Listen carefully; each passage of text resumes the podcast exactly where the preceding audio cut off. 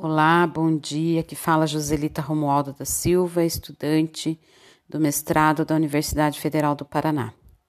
Eu vou fazer um breve relato sobre a leitura do livro do Theodor Adorno, A Filosofia e os Professores, o capítulo, né, A Filosofia e os Professores, que compõe a obra Educação e Emancipação. É, Theodor Adorno na obra Educação e Emancipação, apresenta no capítulo A Filosofia os Professores suas críticas e considerações sobre o processo seletivo para professores na Alemanha em sua época, mais especificamente a respeito da prova geral de filosofia, dos cursos para docência em ciência nas escolas superiores do estado de Essen, em Alemanha. O autor inicia esse capítulo pontuando que a partir de suas experiências de avaliador na universidade que trabalhava, tinha elementos para contestar a finalidade de tais provas. E sua contestação baseava-se nos seguintes argumentos: incompreensão do sen seu sentido e mentalidade dos examinados, devido ao mal-estar destes diante da prova. Sua crítica não visou unicamente aqueles que foram reprovados no exame, argumentando que muitas vezes estes são somente menos habilidosos, mas de modo algum menos qualificados. Sobre os, os, reprovados, sobre os aprovados, ele argumentou que se avaliássemos rigorosamente conforme o sentido e não conforme a letra do disposto no exame, tais candidatos também não seriam tão bem avaliados assim. Sobre a postura do examinador, Adorno explicou que este deve procurar ajudar aqueles que estão sendo avaliados e criticou os tipos de provas que cobram para além do aprendizado profissional dos candidatos. Sobre o papel e a necessidade da filosofia nos exames e na formação docente, ressaltou que com frequência ouvia queixa de que a filosofia sobrecarregava os futuros professores com uma disciplina a mais, e ainda por cima uma disciplina é, com que a maioria mantinha vínculos, é, não, não mantinham vínculos.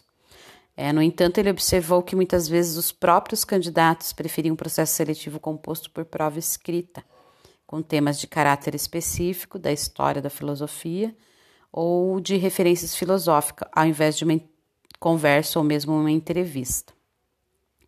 O autor verificou também, junto aos candidatos, a ideia que para ele é uma comparação totalmente inapropriada, mas que ainda hoje ouvimos ou até mesmo manifestamos, que se refere à compreensão de que certos filósofos, autores ou até mesmo alguns examinadores eram entendidos como mais fáceis ou mais difíceis que outros.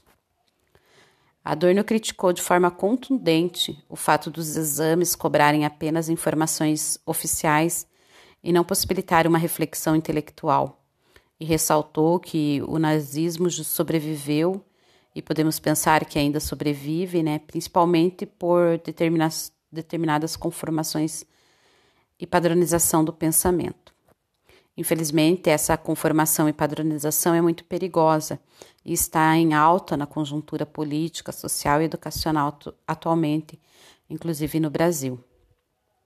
Sobre o papel da linguagem, o autor demonstra uma grande preocupação com a forma como ela é cobrada nos exames, criticando enfaticamente a falta do domínio da escrita dos candidatos a professores.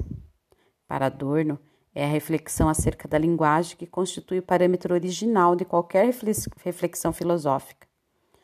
E ele é rigoroso na cobrança de que deve haver cuidado por parte dos candidatos na linguagem escrita e até na linguagem oral. Sobre a formação cultural, ele defende que ninguém pode ser recriminado por ser do campo, mas também não deve transformar este fato em um mérito, insistindo em permanecer assim para sempre. Outra reflexão importante refere-se à decisão de ser professor, que muitas vezes tem interferência familiar. O autor destaca que na sua época já existia certo desprezo pela profissão, o que induzia os candidatos a apresentarem exigências modestas. Hoje percebemos que, mesmo se passando muito tempo, a situação não é muito diferente. Adorno analisou também a ruptura existente entre aquilo que constitui objeto de elaboração e apresentação filosófica e os sujeitos vivos. Para ele, A ocupação com a filosofia deveria promover a identidade de seu interesse verdadeiro com o estudo profissional que elegeram, mas na verdade demonstra aumentar a autoalienação. Essa autoalienação aumenta na medida em que a filosofia é percebida como um peso morto, que dificulta a aquisição dos conhecimentos úteis. Assim, o autor diz que a filosofia, submetida a exame, converteu isso em seu contrário em vez de conduzir os que se ocupam dela ao encontro de si mesmos, presta-se apenas a demonstrar a todos o fracasso da formação cultural, não só nos casos dos candidatos, mas de um modo geral. E a base de sustentação para isto é o conceito de ciência. E o autor conclui estabelecendo que é, as pessoas acreditam estar salvas quando se orientam conforme regras científicas mas nem sempre isso é verdade.